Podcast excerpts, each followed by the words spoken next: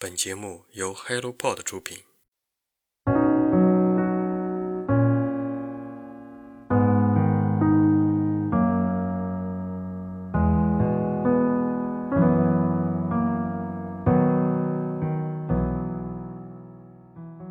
Hello，大家早上好，欢迎来到晨间书适，我是花花。你是讨好型人格吗？太宰治在他的半自传小说《人间失格》中写道：“我想到一个办法，就是用滑稽的言行讨好别人，那是我对人类最后的求爱。我靠滑稽这条细线维系着与人类的联系。”莫言也曾经揭示过一个残忍的人际关系：你和任何人的关系，其实并不取决于你对别人有多好，而取决于你的强弱，手中的筹码有多少。我们普遍对强者比较宽容，即使弱者什么也没有做错，也会被苛刻对待。就算你一味的忍气吞声，往往也会被看成廉价的讨好。所以，你还在讨好吗？今天的好书推荐大概就是这样的内容。如果你感兴趣，就听下去吧。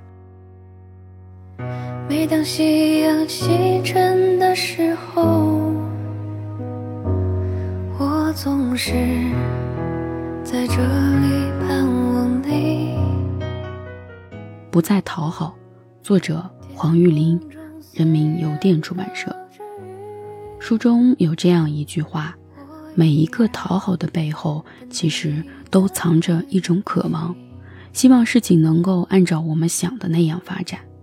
人活在社会群体之下，总会被很多双眼睛盯着，逐渐的。在这样那样的眼神中迷离了自己，不知道自己到底是怎样的人。写下这篇稿子的同时，我被迫相亲，躲起来加班。我本可以淡定自若地说我不去，大大方方回家，舒舒服服地做一点自己喜欢的事情。可是碍于面子，我总是规劝自己，我在意别人怎么看我。总是在认识新朋友以后多问一句：“你觉得我是什么样的人呢？”我并不是不知道自己是什么样的人，只是想从别人的嘴巴里听到对我的认可。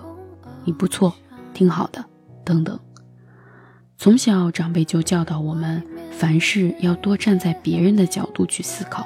慢慢的，现在很多人或多或少的都会带有讨好型人格。我们周围的人。他们都太善于迎合他人、讨好他人，那我们应该如何正确认识讨好，又如何摆脱讨好的困境呢？只有当我们能够看清自己内在的创伤、匮乏与动机时，我们才能深刻的了解自己，然后在理解中启动疗愈机制。这一部分呈现了讨好型人格的五种情绪，包括焦虑与恐惧、羞耻与委屈。愤怒与内疚，悲伤与无力，以及孤独与空虚，他们经历了很多观察、反思、尝试，但还是不断的掉进坑里，一次次的对自己愤怒，一次次的觉得自己无能为力。对自身无能为力的愤怒，反映在失控的表现上。书中第三部分被称为力量篇。作者引用了弗洛伊德提出的一个有价值的精神分析实践技术——均匀悬浮主义。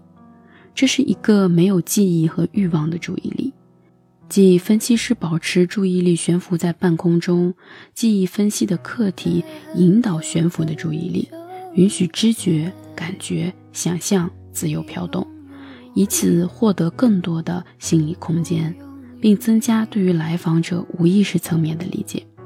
听起来好像大道理，怎么会理解这么复杂的内容？其实就是要先观察，观察自己身上到底发生了什么事情，包括看得见的事实、过程中产生的想法、伴随而来的情绪和感受，不带于任何的判断和偏见。第二步就是反思，需要不断的问自己为什么，并以此进入一个愈发深入的思想者的境地。第三步就是体会，这是一个内心化的过程。任何事情只有经过自己的心，才会变成自己的东西。第四步是理解，理解也是一个过程，开始建立我和他的连接，用自己的感受去理解一个人，用自己的思考去了解一件事，用自己的逻辑去分析一个道理。如果这些情绪选择性会被忽略，真正的踏实感始终无法到来，真实的力量也无法住进自己的内心里，成为真实的自己吧。这就要意味着我们要承认自己的需求，承认我们对他人的需求，以及失去他人的恐惧。唯有如此，我们才能真正找回内心的力量。相信自己目前所经历的就是本身要经历的，所以去经历就好。相信你的生命是独一无二的，坚信你值得人生这场历练，坚信黑夜过后就是光明。你只是需要经历，即使无法逃脱，就带上你的勇气去迎接吧。试着在每一个当下、每一个瞬间去感受周围的一切，用心看花开，看它在风中微微摇摆的姿态，去感受它的香味、形状和颜色；用心看树在阳光下闪耀的光泽，去感受它的高大、挺拔和磅礴；用心看水。在天空下那一望无际的广阔，去感受它的灵动、深邃和莫测，用心对待自己的孤独、空寂和冷漠，与他一起，告诉他你一直都在。当你觉得外面的世界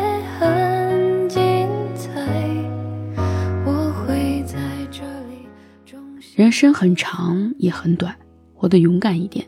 在你擅长且喜欢的地方生根，体验人生的快乐与幸福，活出安全而稳定的自己。我总是在这里